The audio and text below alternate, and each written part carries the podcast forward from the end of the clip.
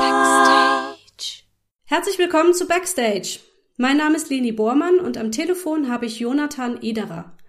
Jonathans Leidenschaften sind Filme und das Schreiben. Auf seiner neuen Webseite Filmmassiv verbindet er beides, indem er Kritiken, Essays, Analysen und mehr über Filme schreibt. Hallo Jonathan. Hallo Leni. Wie viele Filme schaust du denn so durchschnittlich in der Woche oder am Tag?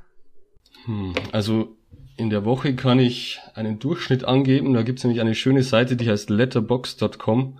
Mhm. Und das ist so eine Art Tagebuch, wo man sämtliche Filme, die man guckt, eintragen kann. Und dann hat man am Ende des Jahres einen, einen schönen Überblick. Und ich glaube, ich habe letztes Mal nachgesehen und das waren pro Woche im Durchschnitt 4,5 Filme. Also so jeden zweiten Tag kommt einer dran. Ungefähr, ja. Okay. wo, guckst, wo guckst du Filme? Ist das Netflix, Amazon, sowas? Ja, und seit kurzem auch Disney Plus. Ja, ich bin da voll abgedeckt. Es gibt da äh, auch auf, auf YouTube wird man manchmal fündig, also das geht auch, wenn man nur genug sucht. Alte Schwarz-Weiß-Klassiker. Also man hat viele Plattformen mittlerweile, das stimmt. Ist auf YouTube die Qualität gut genug, um so einen ganzen Film zu schauen? Ja, das kommt immer drauf an. Also gut, die, die alten Filme, die sind ja oft in ihrer Qualität an sich eher mangelhaft. Ja. Es kommt auf die Restaurierung drauf an. Aber ja, also ich, ich bin schon fündig geworden. Also das letzte Mal habe ich so einen alten Horrorfilm gefunden. Ich glaube, der ist aus den Anfang der 20er Jahre. Ach Gott. Der Mann, der lacht, heißt der. Aha. Und auf, auf diesem basiert sogar der Joker. Also weil der Ach so. so ein ja, erscheinungswürdiges Grinsen hat. Und der war eigentlich recht gut. Also den kann ich empfehlen. Der ist gut auf YouTube sichtbar. Okay, cool. Guckst du denn äh, jede Sparte, jedes Genre oder interessiert dich was besonders? Also das, da kann ich zweimal mit Ja beantworten. ähm, eigentlich alles, das stimmt, ähm, aber besonders, also ich, ich würde sagen, das Horrorgenre ist, ist meine Leidenschaft mittlerweile geworden. Im Comedy-Bereich bin ich nicht so gut aufgehoben. Es gibt zwar ein paar Perlen, die, da kann ich dann schon lachen, aber ich bin jetzt nicht so der, der Typ, der dann vor dem Fernseher sitzt und enthusiastisch vor sich hinlacht, sondern eher ruhig und, und mal ein Drama, das geht immer. Wobei Drama dann auch äh, breit gefächert ist, also das kann ja alles bedeuten. Aber eher Hor Horror würde ich jetzt mal sagen. Okay. Und äh, hast du irgendwie bestimmte Lieblingsregisseure oder so? Oder, oder vielleicht auch, ähm, äh, äh, guckst du am liebsten amerikanische Filme oder auch mal englische oder deutsche sogar? Ja, sogar. Sogar, ja. Ich persönlich ja. mag deutsche Filme nicht, deswegen habe ich das jetzt gerade so ausgedrückt. Mhm. ähm, ja, ich finde, im Deutschen gibt's Ausnahmen, das stimmt schon. Also es, das, Deutsch, das deutsche Kino hat ja mittlerweile den Ruf, das ist eher ja von der Filmförderung, dass die falschen Filme gefördert werden und nur noch Schweiger und Sch Schweighöfer. Aber ja. jetzt vor kurzem habe ich eben einen, einen Regisseur interviewt, der heißt Achim Bornhack und der hat vor fünf Jahren sein Herzensprojekt verwirklicht. Das hieß der Nachtmar. Und das heißt ja, also ich schaue auch deutsche Filme und beschäftige mich auch dann damit eingehend und versuche eben fair zu sein. Also nicht von Anfang an zu sagen, ja, nur amerikanisches Kino ist für mich gut. Mhm. Klar, es, also das Production Value ist oft besser und es wird ja durch die ganze Hollywood-Maschinerie mehr in Gang gesetzt als jetzt hier in Deutschland. Mhm. Aber ich versuche, also ich bin eigentlich nicht auf Länder spezialisiert, aber ja gut, also Lieblingsregisseure habe ich natürlich. Also ein, einer wäre der David Lynch, ein Klassiker. Ja. Ähm, der, also mit dem habe ich mich als erstes, würde ich mal sagen, so richtig beschäftigt als Regisseur, als einzelner Regisseur, auch im Studium sogar schon. Mhm. Der deckt eigentlich alles ab, was man an Genres so abdecken kann. Also der, auf deine Frage zuvor eingehend, ähm, der hat Comedy drin, der hat Drama, Horror, der hat eine Serie geschaffen, Twin Peaks, die schafft es irgendwie auf absurde, aber geniale Weise alles zu vereinen. Mhm. Ja, und das fasziniert mich schon. Also wie man auch in seinem hohen Alter mittlerweile hat, der hat jetzt die, das war die dritte Staffel Twin Peaks vor drei Jahren, da hat er nochmal einiges abgeliefert. Also einer meiner Lieblingsregisseure, ja. Ja, cool. Ich äh, wollte noch kurz äh, ähm, beschreiben, warum ich vorhin gesagt habe, ich mag deutsche Filme nicht, weil mhm. ich, die Themen sind so repetitiv. Es geht immer entweder um den Zweiten Weltkrieg, um den Fall der Mauer. Ja, das stimmt. es ist immer alles so schwer und ernst und so wie man halt auch ähm, wie man ja immer sagt, wie die deutschen TM so sind, ne? Also ohne ja, Humor ja. und immer alles ganz ernst und grau. Und ähm, wenn ich dann irgendwie so eine französische Komödie daneben sehe, das ist halt was ganz anderes. Und ähm, ja. also ich kenne auch kaum deutsche Filme, deswegen muss ich jetzt halt auch zugeben, äh, weil, weil mich das immer gleich so ein bisschen abschreckt. Ja, also absolut also verständlich. Äh, ja, aber du, also an sich ist es schön, dass du sagst, äh, du versuchst es erstmal ohne Vorurteil daran zu gehen, ja. Ja, genau, das versuche ich schon. Also es letztes Jahr kam so eine Komödie in die Kinos, das war auch wieder die, die übliche Riege um äh, Elias Mbarek, glaube ich, und so weiter. Und da, das, das war sogar ein Remake einer französischen Komödie. Mhm. Aber ja, also ich habe ihn nicht gesehen, deswegen will ich jetzt auch gar nicht urteilen, aber ich habe halt gelesen, dass das wieder in eine falsche Richtung ging und mhm. ja, der Ton nicht so recht getroffen wurde, wie im französischen Original. Ja. Auf was achtest du denn so bei Filmen besonders? So aufs Schauspielerische oder auf die Inszenierung, auf Musik? Was, was spricht dich denn besonders an? Also am Anfang meiner, also in Anführungszeichen Karriere, habe ich immer noch auf die Schauspieler sehr stark geachtet, ähm, weil ja das halt das Offensichtlichste ist. Also da, die sind, die ermöglichen den Zugang zum Film, die sieht man den ganzen Film lang und ja, man kann dann sagen, sie sind, wow, der hat gut gespielt, wie der Heath Ledger damals, der war so exzentrisch. Das ist dann am einfachsten, das so zu beurteilen aber mittlerweile versuche ich ein bisschen von den Schauspielern wegzugehen, ähm, weil ich mir da gar nicht anmaße, wie, wie das sein muss am Set, dass man dann da abliefern muss, dass ich da darüber urteile. Also das versuche ich eher auszublenden. Ich kann dann schon sagen, der wirkt glaubhaft. Man, ein Kriterium kann ja auch sein, dass ähm, man gar nicht merkt, dass er schauspielert, dass dann, mhm. dass dann ein gutes Schauspielerkriterium ist. Aber andererseits, ja, versuche ich auf andere Sachen zu achten. Also Musik ist wichtig bei mir, also finde mhm. ich wichtig. Äh, vor allem eben im Horror-Genre ist das ein, ein, ein Stilmittel, das kaum wichtiger sein kann. Also jeder hat bestimmt den, den Halloween-Song im Ohr. Mhm. Oder Psycho, das ist die Duschszene mit genau, den Genau, daran habe ich auch gerade gedacht. Das Weep, Weep, Weep. Ja, genau. ja. Ähm, also da spielt es für mich eine große Rolle. Also nicht nur für mich natürlich, aber ich, ja, ja, schon, ja. im, im hm? Horrorkino allgemein. Dann versuche ich äh, auch andere Stilmittel herauszufinden. Also manchmal passiert das aktiv, manchmal aber auch einfach äh, nebenher schauen. Wenn man zum Beispiel die Kubrick-Filme ansieht, dann hat man in jedem Film eigentlich so ein Leitmotiv. Und also da sind sie jetzt besonders leicht zu identifizieren, weil der versucht dann immer die Abgründe der Menschheit herauszukristallisieren, aber ähm, das ist eigentlich in jedem Film so, dass ein Leitmotiv herrscht. So als konkretes Beispiel mal Ice White Shut. Weiß nicht, ob du den gesehen hast. Nee, leider nicht. Ähm, das war Ende der 90er, auch Stanley Kubrick, der hat ein Buch von Arthur Schnitzler adaptiert. Ähm, das war ein Schriftsteller der Wiener Moderne und hat versucht, das, äh, das Leitmotiv nach der nach der Maskierung auszulegen. Also es geht in der Gesellschaft eben nicht immer so her, dass alle sich von, von ihrer äh, realen, realistischen Seite zeigen, sondern eben auch maskiert auftreten. Und hier wird das Maskenthema eben konkret gemacht, dass ein Maskenball arrangiert wird. Und daraus kann man dann eben Schlüsse ziehen, also mhm. wie, wie der Film an sich aufgebaut ist, wie er in die damals in die Wirkungsgeschichte eingreift. Also Ende der 90er ist jetzt nicht so weit entfernt von uns, aber doch schon ein Stück. Aber er, er versucht eben die, ja, die Anonymität vielleicht der Großstadt herauszugreifen und das konkret zu machen anhand der Maske. Und solche Leitmotive gibt es dann in jedem Film, würde ich mhm. jetzt mal sagen. Also wäre mhm. meine These. Und die kann man aktiv äh, sehen. Manchmal passiert es auch unbewusst. Das ist so mein, meine Herangehensweise. Ja. Jetzt hast du relativ neu diese Filmseite ins Leben gerufen, Filmmassiv. Und du ja. hattest mir geschrieben, das ist so die Konsequenz aus deinen bisherigen Erfahrungen mit dem Film. Was meinst du damit?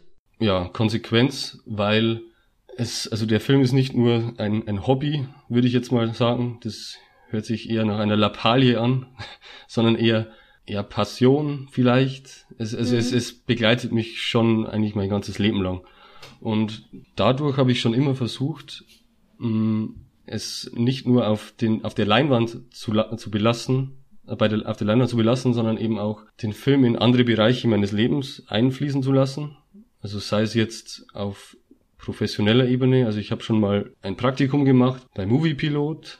Das ist eine bekanntere Webseite, eigentlich die bekannteste fast in Deutschland. Die äh, schreiben News und veröffentlichen Trailer.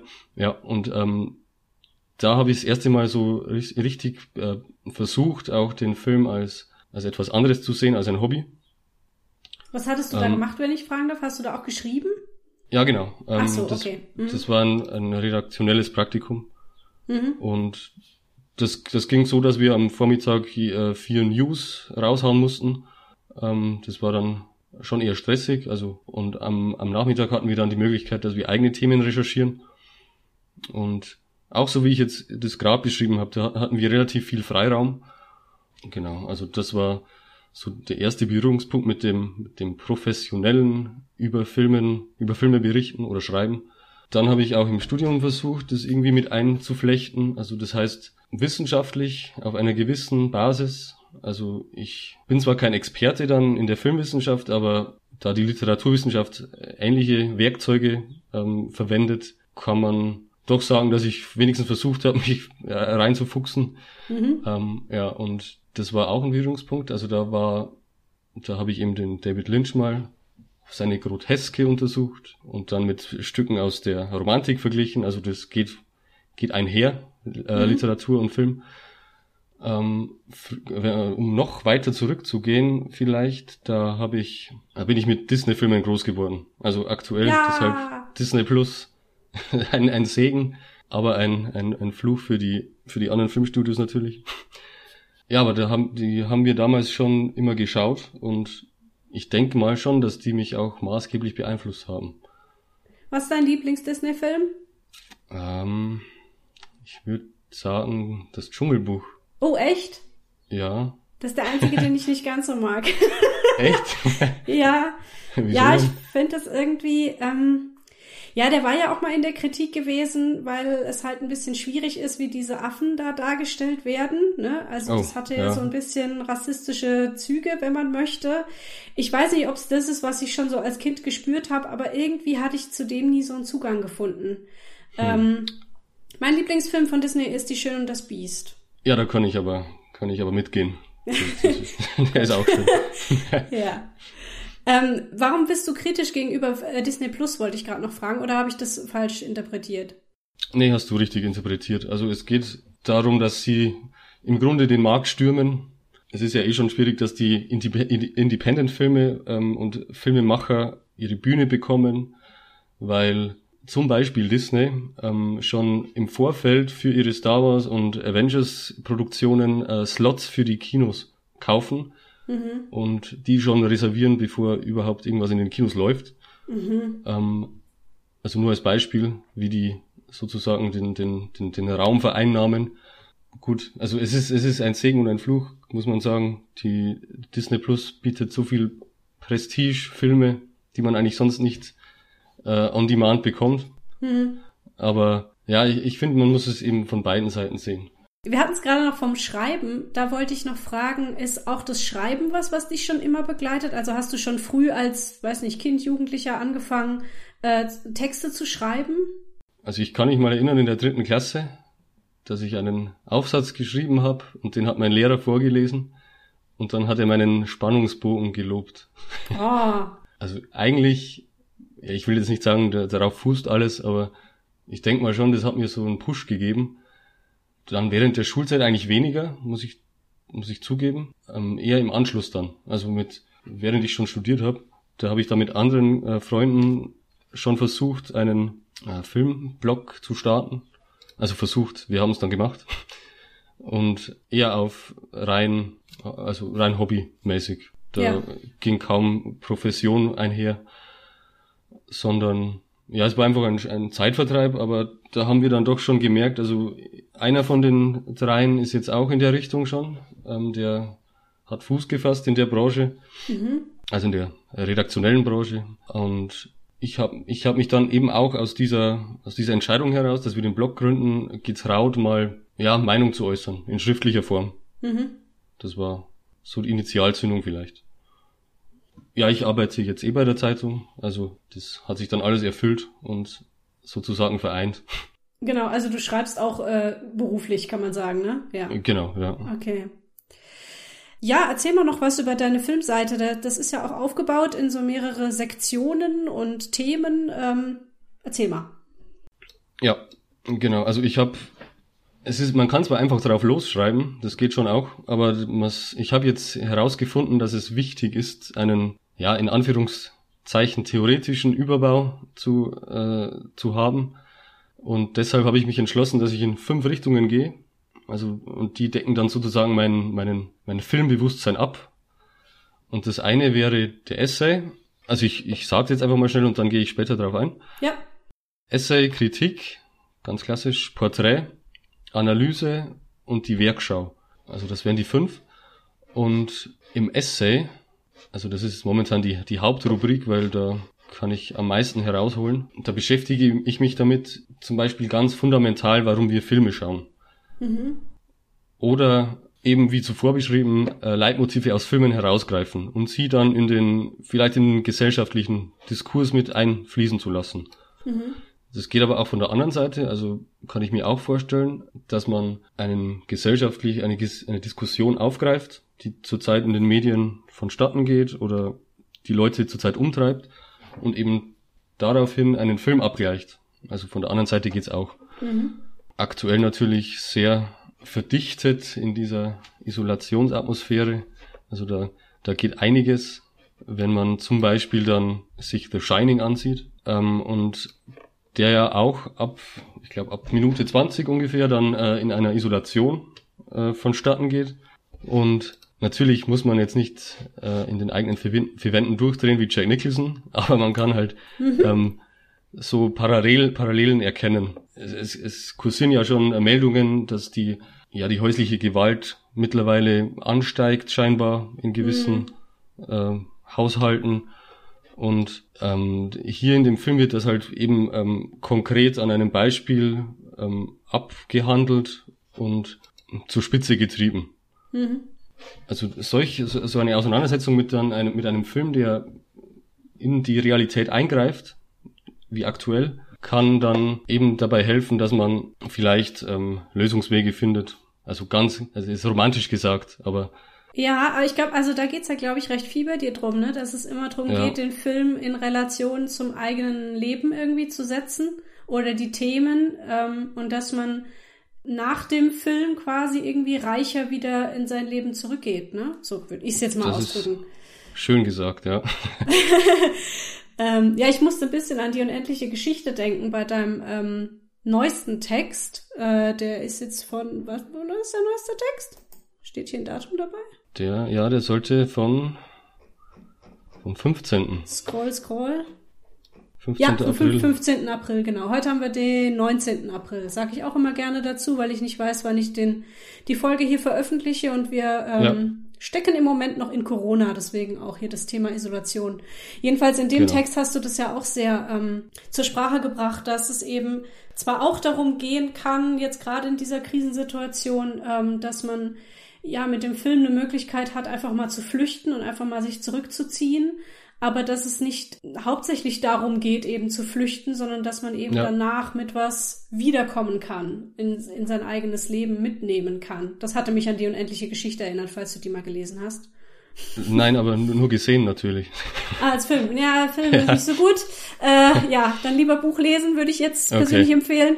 Ähm, ja, aber da ist es, wird es halt auch thematisiert. Es, man, man kann ähm, nach Fantasien gelangen und man kann dort bleiben und manche können auch nie wieder zurück, aber es gibt welche, die können dorthin gelangen und können auch wiederkommen und die machen beide Welten gesund, heißt es dann im Buch. Okay. Ja. Ja, ein bisschen wie Narnia auch, oder?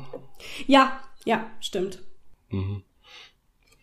Ja, das stimmt. Also das wäre so das, also Anliegen ist jetzt hoch formuliert, aber ich weiß jetzt auch nicht, ob man das auch als, also weil du ja jetzt, jetzt einen Künstler interviewen willst, habe ich mir überlegt, ob das überhaupt eine Kunst sein kann, äh, Filme zu sehen.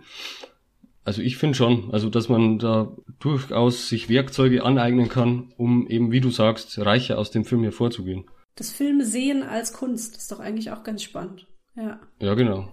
Äh, das war jetzt Essay, genau. Ja, zweitens. Kritik. Gegenüber Kritik bin ich selbst kritisch, ähm, mhm. weil ja, es, es bedarf eben oft so viel Gesichtspunkten, die, die, die man gar nicht abdecken kann, finde ich, in einem mhm. Text so, so, so schnell und so. Also da muss man sich schon sehr damit auseinandersetzen und auch dem Text Raum geben und auch keine limitierte äh, Wortanzahl haben oder sich setzen, damit das irgendwie auch fair vonstatten gehen kann. Äh, deshalb versuche ich eher, also weniger zu kritisieren an sich, sondern ja eben die Erfahrung, die ich habe, weil ich schon so viele Filme gesehen habe, mit der Leidenschaft irgendwie zu verbinden, weil es geht mir hier gar nicht um die Beschwerde, sondern eher so um ein Abwägen und äh, Lücken schließen. Also man kann ja einem Film immer einem, einer gewissen Geschichte, einer geschichtlichen Lücke einordnen, die entweder in der Gegenwart oder ein geschichtlicher Film oder Science Fiction. Und ihn in diesen Kontext einzuordnen, hilft auch schon einmal, den Film ganz anders zu begreifen. Mhm. Also wenn, wenn das nicht äh, auf den ersten Moment ersichtlich ist, kann man da zum Beispiel Abhilfe schaffen. Und das sehe ich zum Beispiel bei mir als Möglichkeit in der Kritik, darauf einzugehen. Ähnlich auch wie im Essay, was bringt der Film, welche Erkenntnisse, nur eben auf einen konkreten Film bezogen. Was sehen wir, das bisher vielleicht übersehen wurde? Es gibt ja, also ich, ich scheue mich da auch nicht davor, dass ich mal alte Filme wieder in Angriff nehme und diese dann ja kritisiere. Mhm. Ähm, da existieren aber schon Kritiken, also in, in rauen Mengen meistens. Und das heißt natürlich auch für meine Kritiken, das ist meistens nichts Neues. Mhm aber ich versuche eben den, ja, vielleicht etwas zu finden, was noch nicht besprochen wurde. So ist zwar schwierig, aber man hat natürlich nie die ganzen Kritiken im Kopf, aber so was der, äh, der, der, der Grundtenor ist, dass man vielleicht was Aber guckst du dir nicht auch manchmal einen Film an und denkst danach, boah, der war scheiße? Doch schon. Ja. Also meinst du jetzt, weil, weil ich gesagt habe, weniger kritisieren? Ähm, naja, du hattest es halt so beschrieben, als was ich auch erstmal eine gesunde Lebenseinstellung finde, äh, wenn was nicht passt, erstmal genauer hingucken. Ne? Und erstmal ja. schauen, wo, in welchem Kontext steht denn das und warum wurde das vielleicht so gemacht, bevor man halt meckert sozusagen. Aber ich ja. weiß nicht, ob das immer funktioniert. Hm. Ja, das stimmt. Also es gibt natürlich extrem schlechte Filme, die, die kann man dann schon bashen, das macht auch Spaß. ähm, das kann man ja auch dann also humoristisch formulieren. Also das wäre eher dann mein, mein, ja, mein Anspruch, dass ja. ich dann nicht sage, dass, ja, was, was soll das? Warum hat sich der Künstler überhaupt äh, getraut, so eine Scheiße abzuliefern? Also das, das geht nicht, finde ich, sondern eher dann, ja, was, wie kann das sein, dass der Dialog so holprig ist? Und wie hat das die Produktionsfirma durchgewunken? Eher von diesem ja. Standpunkt heraus. Ja. Also. Ah, cool. Mhm. Ja, also ist, ich, ich fühle mich auch nicht gut, wenn ich so gebasht werde, deshalb, genau. Ja, also du willst es nicht so zerfetzen, das ist schon klar, ja. ja. okay. Dann ähm, ist es aber auch ein Ziel von mir, dass ich die Künstler zu Wort kommen lasse, also wie du jetzt hier sozusagen, mhm. weil die bloße Draufsicht meistens nichts bringt. Also bringt schon was, man kann das alles abstrakt betrachten und untersuchen und interpretieren. Aber ich finde es auch wichtig, dass die Künstler zu Wort kommen. Und deshalb habe ich eine Porträt-Rubrik eingebaut, äh, die den äh, Menschen aus dem Filmbereich die Bühne bieten. Und sie können hier eben erklären, was sie so an ihrem Kosmos lieben. Ähm, mhm. Es können Schauspieler sein oder Regisseure, aber auch Schaffende aus den technischen Bereichen, habe ich mir jetzt so überlegt die können einfach frei heraus sagen, wie es, wie es ihnen, wie ihnen ist und also was ihre Erfahrungen sind, was sie gern besser machen würden mhm. in Zukunft. Ähm, aber das eben auch auf schriftlicher Basis. Also ja, das ist einfach mein Medium, würde ich jetzt ja. sagen. Ähm, das ist auch dieses ähm, Interview, was du vorhin erwähnt hast, ne, mit dem Filmregisseur. Ja, genau. Ja. Genau, ja. Das war jetzt so das erste, das hat mir auch so in gewisser Weise einen Anstoß gegeben, dass es doch klappen kann, wenn man einfach mal den, die Kontakte durchsucht und dann anfängt. Weil oft ist es eher so ein großer Stein vor ihm, den man vielleicht irgendwann mal anpacken würde. Aber ja, durch die Digitalisierung klappt das eigentlich durchaus oft sehr reibungslos. Mhm, cool. Ja. Der, der nächste Rubrik ist die Analyse. Das spricht für sich, denke ich mal. Also da geht's eher dann ins Detail. Mhm. Da habe ich jetzt auch mal meine, meine Arbeit aus dem Studium reingepackt. Ähm, die geht über ein paar Seiten. Also es ist ein Auszug und nicht die komplette äh, Arbeit. Mhm. Aber hier wird in, ins Detail gegangen und vielleicht auch äh, Wege zu Ende gegangen, die in den Essays nur angerissen werden können. Also mhm. ich versuche auch die Fachliteratur mit einzubeziehen, aber jetzt nicht nach streng akademischen Maßstäben, sondern also ich habe dazu geschrieben, auf Anfrage kann ich gern die Sekundärliteratur nachreichen, aber eben, dass es auch lesbar bleibt. Zwar gewiss auf eine gewisse Weise professionell, aber doch auch unterhaltend, würde ich mhm. sagen. Das, das wäre das Anliegen. Und als letzten Punkt die Werkschau. Also eine, eine Schau auf ein Werk eines Künstlers, mit dem ich im Regelfall nicht persönlichen Kontakt haben kann, weil ja meistens sind das dann so so ja so Leute wie David Lynch, die ja. die ich nicht erreichen kann, aber denen ich die ich honorieren kann durch einen mhm. Text. Und also da guckst du dann aufs vollständige Werk, ne, und nicht nur einen einzelnen genau. Film. Ja. Mhm. Ja, also kann Regisseur sein oder auch ein Kameramann. Zum Beispiel Roger Deakins, der ist recht berühmt in der in der Filmbranche. Der hat, der macht seit 100 Jahren Filmen, äh, Filme und hat eine wirklich eigene Handschrift und aber seit Jahren keinen Oscar bekommen. Und jetzt hat er es vor drei Jahren, glaube ich, geschafft, dass er für Blade Runner den Oscar bekommen hat. Mhm. Und das wäre zum Beispiel auch so ein Auslöser, dass man mal sagt, ja, also der hat es wirklich ein Lebenslang versucht und es waren herausragende Filme. Und die kann ich jetzt mal alle zur, zur Schau stellen und mhm. Beschreiben, was ich davon halte und vielleicht wie sich die Filme überschneiden in ihrer in ihrem Handwerk, ob es Unterschiede gibt, ob, ob die Filmografie des Künstlers, ob sie einheitlich ist oder ob sie irgendwo einen Bruch hat. Das kann man ja dann auch schön herausstellen. Ja, genau. Wie, wie lange ähm, sitzen du an einem Text? Gut, das ist jetzt schwer zu sagen, weil die jetzt alle unterschiedlich lang sind, aber bist du jemand, der da auch sehr perfektionistisch ist und äh, sehr viel drüber schaut oder fließt das so aus dir raus? Ähm, also es fließt erst aus mir raus und ist sehr, sehr anstrengend. Also beziehungsweise es, es schlaucht. Und dann habe ich erstmal, wenn es fertig ist, habe ich überhaupt keinen Bock mehr, dass ich drauf schaue. also dann, dann, dann, dann mache ich, klicke ich auf, auf Veröffentlichen und das war's dann für die nächsten Stunden. Aber dann, wenn ich zur Ruhe komme, also ja, in, zur textlichen Ruhe komme, dann schaue ich in mir nochmal an und dann sehe ich schon einiges, was ich noch überarbeiten möchte und das muss dann auch gleich geschehen. Also wenn es auch 11 Uhr abends ist. Du hast ich würde schon sagen, du drückst, perfektionistisch. Du drückst erst auf Veröffentlichen und dann schaust du nochmal drüber? Ja. Echt? also, also nee, nee ich, ich, ich schaue auf jeden Fall einmal drüber, also grob. Ja. Das, also die, die Rechtschreibung sollte passen und, und so weiter. Aber ich meine jetzt, was mir dann im, im späteren Verlauf nochmal auffällt, was ich vielleicht noch nicht im Schreibprozess zu Ende gedacht habe, da bin ich dann erst so sechs Stunden später bereit dazu, dass ich mich dann wieder ah, darauf ja, einlasse. Okay. Weil ja. ich glaube, also ich würde den, glaube ich, ähm, nicht veröffentlichen, bevor er wirklich nicht fertig ist in meiner, in meinen Augen. Ja, also das, das, da steckt dann immer so viel Arbeit drin, dann denke ich mir, ja, wenn ich ihn jetzt unveröffentlicht lasse, dann muss ich Ja, halt, die, bis er, bis er halt wirklich fertig ist, so meinte ich halt. Aber ja. ist doch, ist doch gut, ja. Äh, kann ich noch eine Frage stellen oder wolltest du noch was hinzufügen? Klar, du kannst Fragen stellen. Okay. Und zwar, weil wir jetzt auch gerade bei deinem Schreibstil sind, äh, was mir aufgefallen ist, du genderst nicht. Warum? Puh. Passiert völlig unbewusst. Ist mir wirklich nicht aufgefallen. Ach so, echt? Ja. Ich dachte, du würdest jetzt sowas sagen wie, ja, es tut den Schreibfluss irgendwie unterbrechen oder sowas. Das ist ja immer so, ähm, ja. ja. der Grund, den man am häufigsten hört.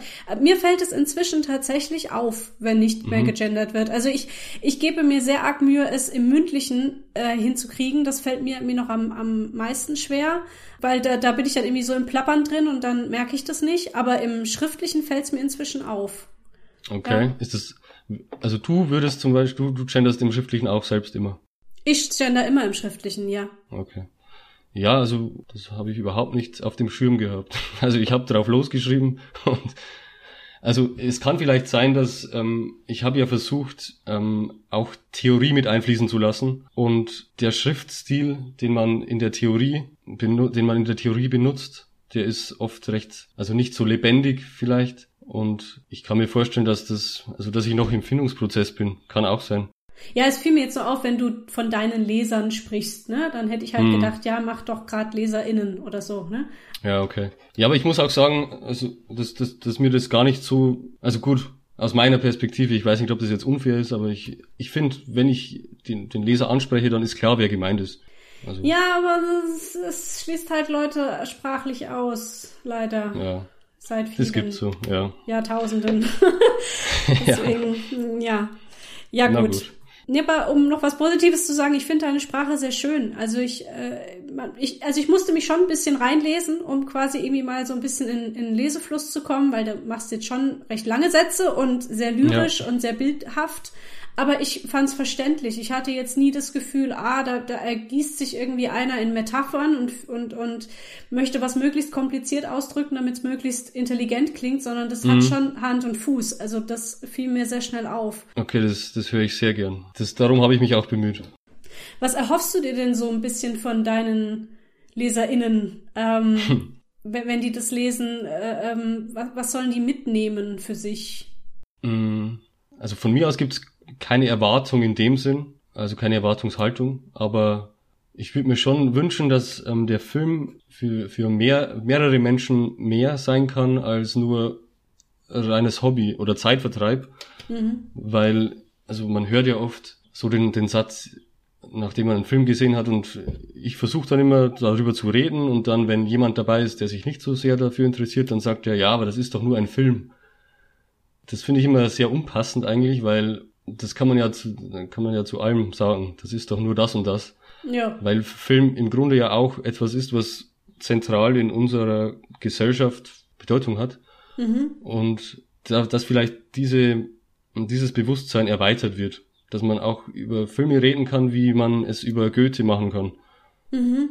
Weil der verdient ja offensichtlich seine, seinen Diskurs und seine wissenschaftliche Auseinandersetzung, aber der Film noch nicht so. Also mhm. immer mehr, aber ja, dass das vielleicht in, in das Verständnis gerückt wird. Das wäre vielleicht ein Anliegen. Ja, schön. Finde ich gut. Mich, ja. mich stört das immer bei Videospielen. also, ja, ja, das ist so mein großes Ding, was mich schon mein Leben lang begleitet und was mich schon zu unglaublich vielem inspiriert hat und mich, mich einfach bereichert hat in meinem Alltag. Aber wenn ich das Leuten erzähle, dann sind die auch immer so ein bisschen, aha, bist du jetzt hm. spielsüchtig und spielst du Kinderspiele und so, nein. Ja. nehmt das doch mal ernst, ja. Ja, so wirklich. Was ist dein Lieblingsspiel? Oh Gott. Ähm, also ich bin allgemein großes Nintendo-Kind und ja. äh, spiele also da Zelda, Mario, ähm, Kirby. Ähm, jetzt gerade aktuell natürlich wie anscheinend die ganze Welt Animal Crossing. Ja, stimmt. Habe also ich auch mitbekommen. Scheinen ja alle gerade zu spielen. Es ist irgendwie so das Corona-Spiel geworden, aber das äh, war auch schon immer bei mir ganz groß im Rennen. Mhm. Ja, so Final Fantasy. Ich bin noch so der, der Fan von den alten Final Fantasy Teilen. So sechs, sieben, neun, zehn, so. Falls das dir jetzt überhaupt was sagt. Ich laber jetzt Ja, ja, doch, doch, doch. ja? Doch, okay. ich, bin, ich bin da auch dabei. Ja. Okay, cool, ja. Aber weniger ja. Rollenspiele, eher dann Action. Also ich habe Prince of Persia mal gespielt und God of War.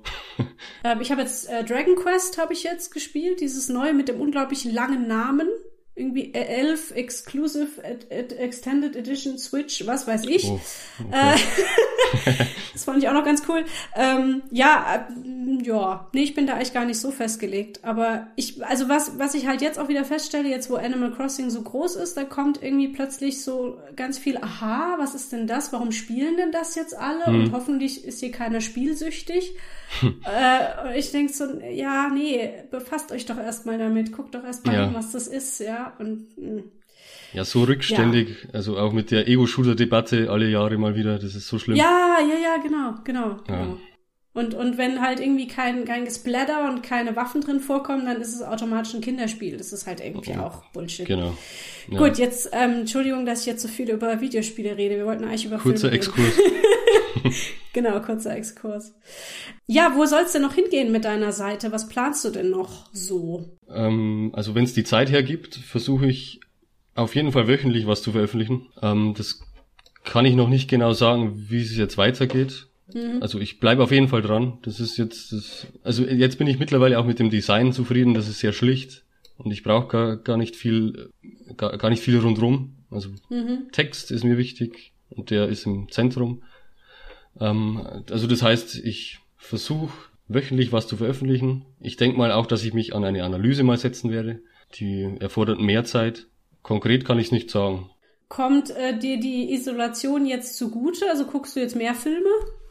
Es bleibt ungefähr gleich, weil ich so schon immer gern zu Hause bin. Aber es ist auf jeden Fall so, dass durch, durch Homeoffice, also man hat mehr den Freiraum, auch mal kurz was anderes zu machen. Ja. Das dann auch in die Richtung gehen kann. Also sprich Richtung Film, in meinem Fall. Und auch schnell Notizblöcke bei der Hand hat. Also das, mhm. das ist mir aufgefallen, dass das hilfreich ist. Also, dass man, wenn man Ideen hat, einfach mal schnell aufschreiben, sonst vergesse ich sie wieder. Ja. Ja.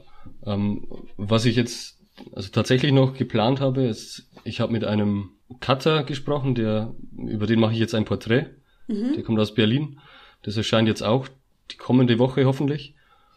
Und ähm, eine Schauspielerin hat mir auch schon zugesagt. Für in cool. drei Wochen. Ja. Also das eigentlich, eigentlich läuft's ganz gut. Ja. Mir fällt gerade spontan ein, ich habe mal einen Podcast aufgenommen mit einer alten Freundin von mir, die ist, äh, heißt Sabine, Sabine Schröder, die ist mhm. ähm, Anfang 20 und studiert Filmschauspiel in Berlin. Ah, ja. Falls dich das interessiert, kannst du mal bei meinem Podcast rumsuchen, da findest du sie. Die ist halt noch so ganz am Anfang, hat aber auch schon ein paar Jobs so an Land gezogen, war mal in einem Musikvideo zu sehen und hat mhm. jetzt eine Agentur. Gut, jetzt gerade ist natürlich auch wieder nicht viel, ne? Ja, ja. Also ich glaube, ja. der hat jetzt auch der Unterricht ausgesetzt, aber ähm, sie ist ein sehr faszinierender Mensch. Also ich finde sie sehr, sehr cool. Okay. Ja, da bin ich interessiert. Das höre ich mir an. Ich wäre jetzt eigentlich langsam am Ende. Ich stelle immer am Schluss noch eine Frage und dann war's das eigentlich. Ähm, Habe ich was Wichtiges noch vergessen, bevor ich die stelle? Oder willst du noch was dringend loswerden? Also ich habe eigentlich auch alles abgedeckt. Ich denke, das passt. Ja. Dann wäre meine letzte Frage, was wünschst du dir? Hm. Ich wünsche mir einen guten Batman-Film mit Robert Pattinson. der, der, ja, ja, der ist schon, der ist schon in der Mache. Aha. Ähm, der, der spielt Bruce Wayne und Batman und jetzt, jetzt sagen wahrscheinlich alle, ja, Robert Pattinson, Twilight, wie kann das ja, passen? Ich wollte gerade fragen, das ist doch der Twilight-Typ, ne? Ja, genau. okay.